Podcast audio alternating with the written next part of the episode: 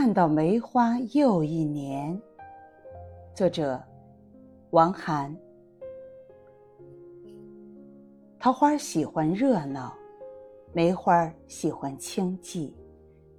春分时看桃花，热热闹闹的好，可以成群结队；大寒时探梅，不妨安安静静的去。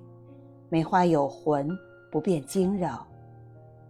古人赏梅有四贵：贵稀不贵繁，贵老不贵嫩，贵瘦不贵肥，贵合不贵开。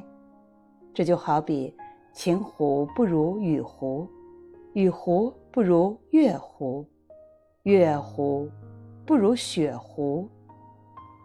梅花是将开未开的好，故名探梅。探梅时，淡云。小日薄寒，细雨轻烟，夕阳微雪，晚霞清溪，小桥竹边，松下明窗疏篱，林间吹笛，溪下横琴是最好的。总归是清冷的意境，一如八大山人的画，处处隐藏着清高孤傲之美。